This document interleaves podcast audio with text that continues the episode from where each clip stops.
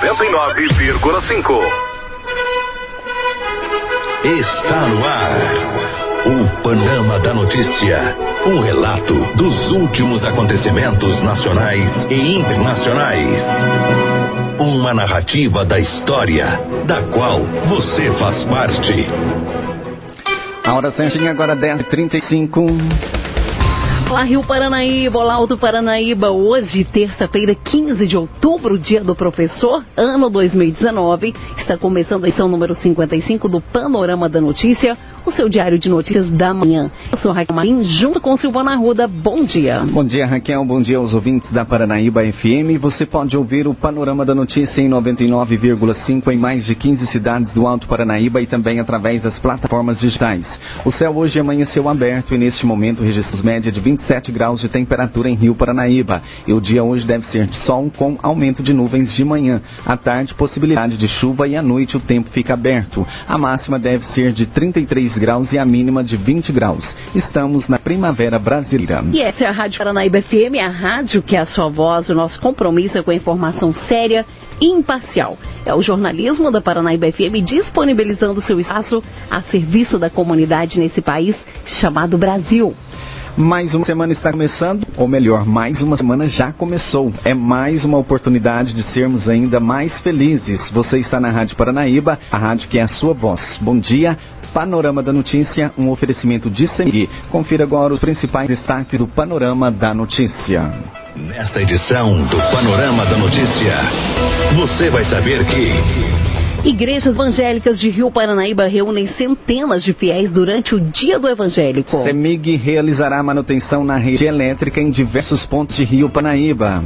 Jovem que teve queimaduras graves com tinta de cabelo receberá 50 mil reais de indenização. Passageira fica ferida após motorista se assustar, sai da pista e capota na MG 230. Tudo isso e muito mais a partir de agora no Panorama da Notícia. Agora 10h37. Confira no Panorama da Notícia a principal informação desta manhã. Realizado na noite do último domingo em Rio Paranaíba, as comemorações do Dia do Evangélico promovido pelas igrejas evangélicas da cidade. De acordo com as informações, houve a participação de sete denominação religiosa e diversos fiéis participaram do momento de celebração em frente à construção do novo templo da Igreja Presbiteriana Rua Padre Camilo. O objetivo do evento, segundo a comissão organizadora, foi de reforçar a fé e abençoar toda a cidade. Pastores evangélicos fizeram orações de intercessão pelas autoridades e a população de modo geral.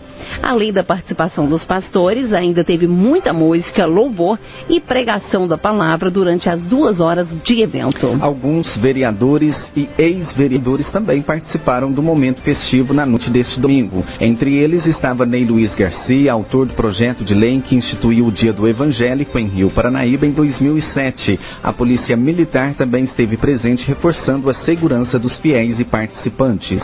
No total, houve a participação de sete denominações: Igreja Presbiteriana Betel, Igreja Assembleia de Deus Madureira, Igreja Batista Shekinah, Igreja Casa de Oração, Igreja Universal do Reino de Deus, Assembleia de Deus Ministério Missão de Lagoa Grande e Assembleia de Deus Missão Ministério de Divinópolis. Dia do Evangélico foi instituído por lei municipal em 2007 em todo dia 13 de outubro é comemorado em Rio Paranaíba. O evento foi realizado entre os anos de 2008 e 2011, obtendo uma pausa na programação. Neste ano, porém, a Igreja Presbiteriana Betel do município resolveu é, a convidar novamente as igrejas evangélicas da cidade para participarem do evento e assim comemorarem pelo quinto ano o dia dedicado a eles. Notícia a seu serviço. Agora, 10h39, a CEMIG irá realizar obras de manutenção na rede elétrica em diversos pontos dentro do município de Rio Paranaíba. Com isso, para que o serviço seja realizado, o fornecimento de energia elétrica deverá ser interrompido. Confira abaixo a lista dos locais, dias e horários onde ocorrerão a manutenção. Terça-feira, dia 15 de outubro, das 9 às 12 horas, Rua João Leandro, entre os números 1295 e 1557 Centro. Rua Gonçalves Boaventura, entre os números 3 e 88, Novo Rio. Quarta-feira, dia 16 de outubro, das 10 horas às 15 horas, Praça Nossa Senhora Aparecida, entre os números 45 e 145, Comunidade de Palmeiras. Rua, localidade Palmeiras, entre os números 20 e 100. Comunidade de Palmeira, Rua Antônio Pedro Pinto Pimenta, no número 24. Comunidade de Palmeiras, Rua Antônio Pedro da Silva, entre os números 3 a 900. Ainda na comunidade Palmeiras, Rua São Pedro, número 40. E também na comunidade de São Pedro. Quinta-feira, dia 17 de outubro, das 9 às 12 horas, Rua Prefeita Aguinaldo Nicodemos, entre os números 125 a 502, Novo Rio, Rua Joaquim Lopes da Silva, entre os números 272 e 400, Novo Rio, Rua João Augusto da Rocha, entre os números 144 e 380, São Francisco, Avenida José Mendes da Rocha, entre os números 340 e 446 no Novo Horizonte. Segunda-feira, dia 21 de outubro, das 9 às 11, Rua Manuel dos Reis, número 424, Olhos d'Água, Rua Oliveira, entre os números 74 e 144, ainda no, no Olhos d'Água, Rua Rita Neves da Silva, entre os números 13 e 94, Olhos d'Água, Rua Vereador Osmar de Macedo, entre os números 21 e 91, Rua Capitão Franklin de Castro, número 124, Centro. Segunda-feira, dia 21 de outubro, das 13 às 15h30, Rua Celestino Barbosa, entre os números 133 e 246, Novo Rio. Rua Francisco de Paula Moura Neto, entre os números 257 e 500, Novo Rio. Rua João Augusto da Rocha, entre os números 114 e 142, São Francisco. A CEMIG orienta que, caso ocorra algum fato que impeça a realização de serviços, o serviço de manutenção poderá ser cancelado sem aviso prévio. Conforme a concessionária, por medida de segurança, os usuários devem considerar a rede elétrica sempre energizada, mesmo durante a manutenção. Agora, 10 horas e 42 minutos, ex-integrante do governo federal dispara críticas contra o presidente Bolsonaro. E cidades mineiras se preparam para enfrentar o período chuvoso. Nas três maiores cidades do sul de Minas, as prefeituras aproveitaram o período da seca para serviços vão diminuir os problemas de enchentes na época das chuvas. Em Varginha, dois pontos da cidade costumavam ter alagamentos, mas receberam limpeza de córregos e construção de galerias pluviais mais largas. Em Poços de Caldas, a prefeitura comprou um caminhão especial para desentupir bueiros e galerias subterrâneas. E os rios que cortam a cidade estão recebendo limpeza. Foram construídos muros e gabiões em pontos estratégicos para evitar o transbordamento. Em Pouso Alegre, que também já enfrentou problemas de alagamento em vários pontos urbanos, a prefeitura assinou contrato com a Caixa Econômica Federal no valor de 15 milhões de reais para a construção de galerias subterrâneas para drenagem da água das chuvas. A obra ainda não começou. A prefeitura faz trabalhos preventivos com limpezas constantes de córregos e das galerias já existentes. Do sul de Minas, repórter Estela Torres. Em Juiz de Fora foram investidos 25 milhões de reais em obras de contenção e outras obras ainda aguardam liberação para serem iniciadas. De outubro de 2018 a março de 2019, a cidade registrou 1.097 ocorrências relacionadas às chuvas. Somente na região leste da cidade, a mais afetada, foram 427 casos. De Juiz de Fora, repórter Désia Souza. Em Ouro Preto, a maior preocupação na época de chuva são as 6.500 pessoas que moram na área de risco e alto risco e as 33 barragens no território do município. A prefeitura começou mais cedo a conscientização dos moradores sobre os possíveis danos causados pela chuva. Obras já estão sendo realizadas nas encostas para evitar o deslizamento de terra bem como a limpeza nas margens dos córregos, galerias e drenagens. Repórter Gil Isidoro. No Vale do Aço, as prefeituras de Ipatinga e Timóteo têm realizado algumas ações, como limpeza das bocas de lobo, readequação ou extensão da rede pluvial, instalação de grelhas e canaletas, limpeza de córregos e desobstrução de galerias.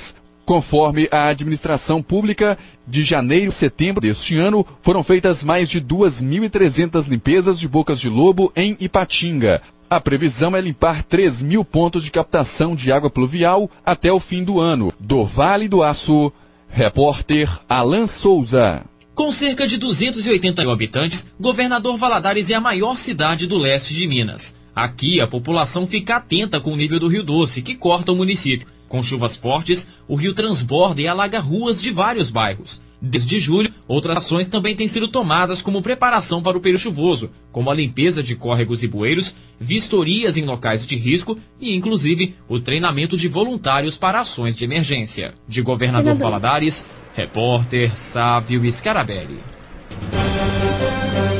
Para 10 e 47 teve início ontem a campanha de vacinação contra o sarampo na zona rural de Rio Paranaíba. Hoje, de 13 às 15 horas, vez da comunidade de Abaité dos Mendes, das 15 às 16 horas.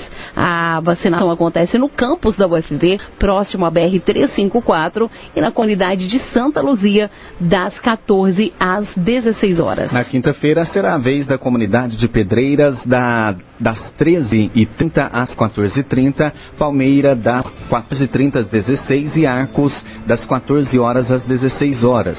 Sexta-feira, dia 18, São José da Lagoa, o Grego das 13 às 15 e na Agroalpa das 15h30 às 16h30. No dia 22 será a vez da comunidade de São Pedro das 12 às 14 horas, comunidade de São João das 14 às 16 horas. No dia 24, de meio-dia e meia às 14h30, a vacinação acontece na Fazenda Doutor Coffee e das 15h30 às 16h30 será na Fazenda São José Ferreiro do Nicolau Minami. E é necessário levar o cartão de vacinação e o cartão do SUS para vacinação. Não deixe de vacinar.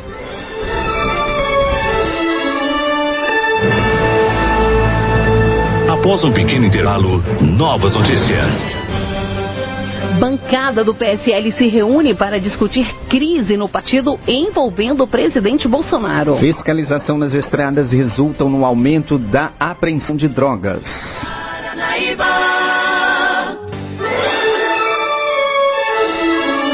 Retomamos para que você saiba o que está sendo notícia hoje. Agora, às 53 E a bancada do PSL se reúne para discutir crise no partido envolvendo o presidente Bolsonaro. Vamos a Brasília com Gabriele Speziali. O porta-voz da presidência da República, Otávio Rego Barros, falou sobre a relação do presidente Jair Bolsonaro com o PSL e disse que qualquer casamento é passível de divórcio. Rego Barros ressaltou ainda que Bolsonaro quer que o PSL seja um partido diferente e transparente. Nesta terça-feira, a bancada do PSL vai se reunir para discutir a crise interna. Ao ser questionado sobre se as duas alas da legenda vão participar das conversas, ou seja, a ala que defende o presidente Jair Bolsonaro e que cogita deixar a sigla com ele, e a outra que está em atrito com o presidente da República, o líder do PSL, delegado Valdir, deu a entender que o esforço agora é pela unidade. Tem as duas alas, é com o partido. O presidente da Comissão de Constituição e Justiça da Câmara, deputado Felipe Francischini, do PSL do Paraná, afirmou que o clima de brigas dentro do partido não altera a agenda de votações do Congresso Nacional. Na minha visão, enquanto deputado Felipe Francischini, não venci nada, porque eu vou continuar tocando as minhas pautas, sou um deputado liberal na economia, sou conservador dos costumes, apoio a Lava Jato principalmente, apoio o ministro Sérgio Moro, apoio o governo Bolsonaro. Então, para mim, não muda nada. Agora, se algum deputado, se algum grupo, se algumas pessoas, seja de qual partido forem, quiserem retalhar projetos do Brasil em virtude de problemas políticos internos, aí eu só tenho a lamentar. Na minha visão, isso nunca vai acontecer. De Brasília, Gabriela Speziale. Os detalhes da notícia com Alexandre Garcia. Bom dia. Presidente Bolsonaro está entrando, vai entrar com advogado na Justiça Eleitoral para ver se consegue abrir a caixa caixa preta, chama ele, do PSL dos últimos cinco anos. Há uma briga entre ele e o presidente do partido sobre o uso de uma soma muito maior do que o PSL tinha. O PSL era um partido nanico. Quando abrigou a, a candidatura Bolsonaro, né, teve 58 milhões de votos e cresceu. É um dos maiores partidos hoje, com direito aí a cerca de 100 milhões de fundo eleitoral. Aí né? Todo mundo ficou de olho nesse belo fundo, fundo eleitoral. Só que o presidente uh, exige, está né, tá exigindo que o fundo seja usado, uh, investido de forma transparente na estruturação do partido para se preparar para as eleições municipais do ano que vem e assim formar realmente uma base sólida que não dependa só dele, Bolsonaro. Mas está difícil, porque o, o, a cobiça vai longe, né? Então hoje a gente tem quatro grupos dentro do PSL. Parece PT de outros tempos, quando estava no poder, que tinha uh, facções, que tinham até nome, né? Bom, o primeiro grupo é aquele que está tá com o presidente e está correndo risco, porque se muita gente deixar o partido assim de um modo ou de outro, pode ser enquadrado uh, na lei eleitoral, né? na, na lei partidária, e isso é punido.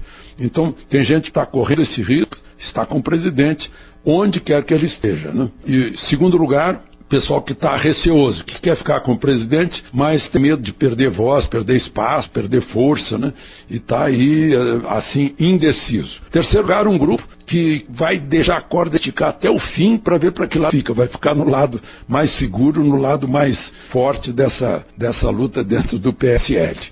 E vai fazer isso na última hora. E, por fim, o pessoal que está com o presidente do partido, Luciano Bivar, e que está de olho no, no, dinheiro, nos recursos, né, e que gosta de, de administrar tantos recursos assim. Né? Gosta não, é, nunca conheceu tantos recursos né, e acha que vai gostar. Então, esse é o problema dentro do, do PSL. A gente falando em, em, justiça, agora no Supremo, depois de amanhã, vai haver mais um julgamento sobre prisão em segunda instância. Se condenado em segunda instância, na área do recurso, se o recurso for negado, o sujeito tem que ir preso. Uh, o Supremo já decidiu isso, mas vai decidir de novo essas coisas aí da justiça brasileira. Vai decidir sobre a decisão pretérita. Em qualquer lugar, na maior parte dos lugares do mundo, o sujeito que é condenado pelo juiz de primeira instância vai para a cadeia e aí recorre. Se o Tribunal de Recursos conceder o recurso, aí sai da prisão. Aqui no Brasil, não. O sujeito fica até o trânsito em julgado, até o fim, até que não tenha mais chance. É uma coisa incrível. É a impunidade brasileira prevista em lei. Brasília, Alexandre Garcia.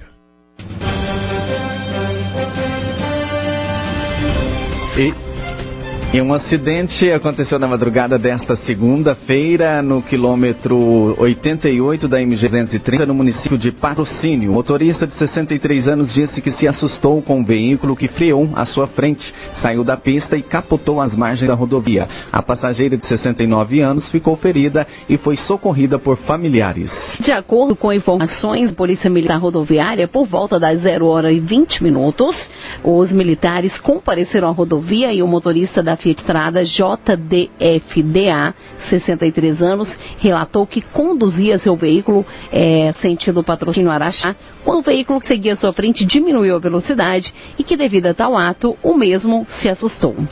Então, o condutor perdeu o controle direcional, vindo a sair da pista de rolamento e o veículo adentrar a margem direita da pista, onde em ato contínuo veio tombar, permanecendo parado com as rodas para o alto em meio à vegetação. No veículo encontravam-se o condutor que não sofreu ferimentos e a passageira VMDN de 69 anos. Ela sofreu escoriações e alguns cortes superficiais nos braços, sendo a mesma socorrida pelos familiares que seguiam em outro veículo. A vítima foi levada para receber atendimento médico na cidade de Araxá, onde os envolvidos residem. Toda a documentação estava regular e o veículo foi liberado para o condutor fazer a remoção. Você caminhou conosco pelo panorama da notícia. O conhecimento dos fatos faz de você um cidadão ativo. 11 horas. Panorama da notícia, um oferecimento de Semig. E esse foi o Panorama da Notícia, edição de número 55, nesta terça-feira, 15 de outubro de 2019, com a apresentação de Silvana Ruda e Raquel Marim. Panorama da Notícia, uma produção do Departamento de Jornalismo da Panaíba FM. Reveja e escute novamente esse programa no seu computador e smartphone. O Panorama da Notícia é multiplataforma. Além do site, você encontra este programa disponível também no YouTube e no podcast do Spotify. Agradecemos o carinho de sua audiência e continue com a programação da Paranaíba. Mais informações ao decorrer do dia em nossa programação ou em nosso site. Fiquem com Deus. Bom dia, Rio Paranaíba.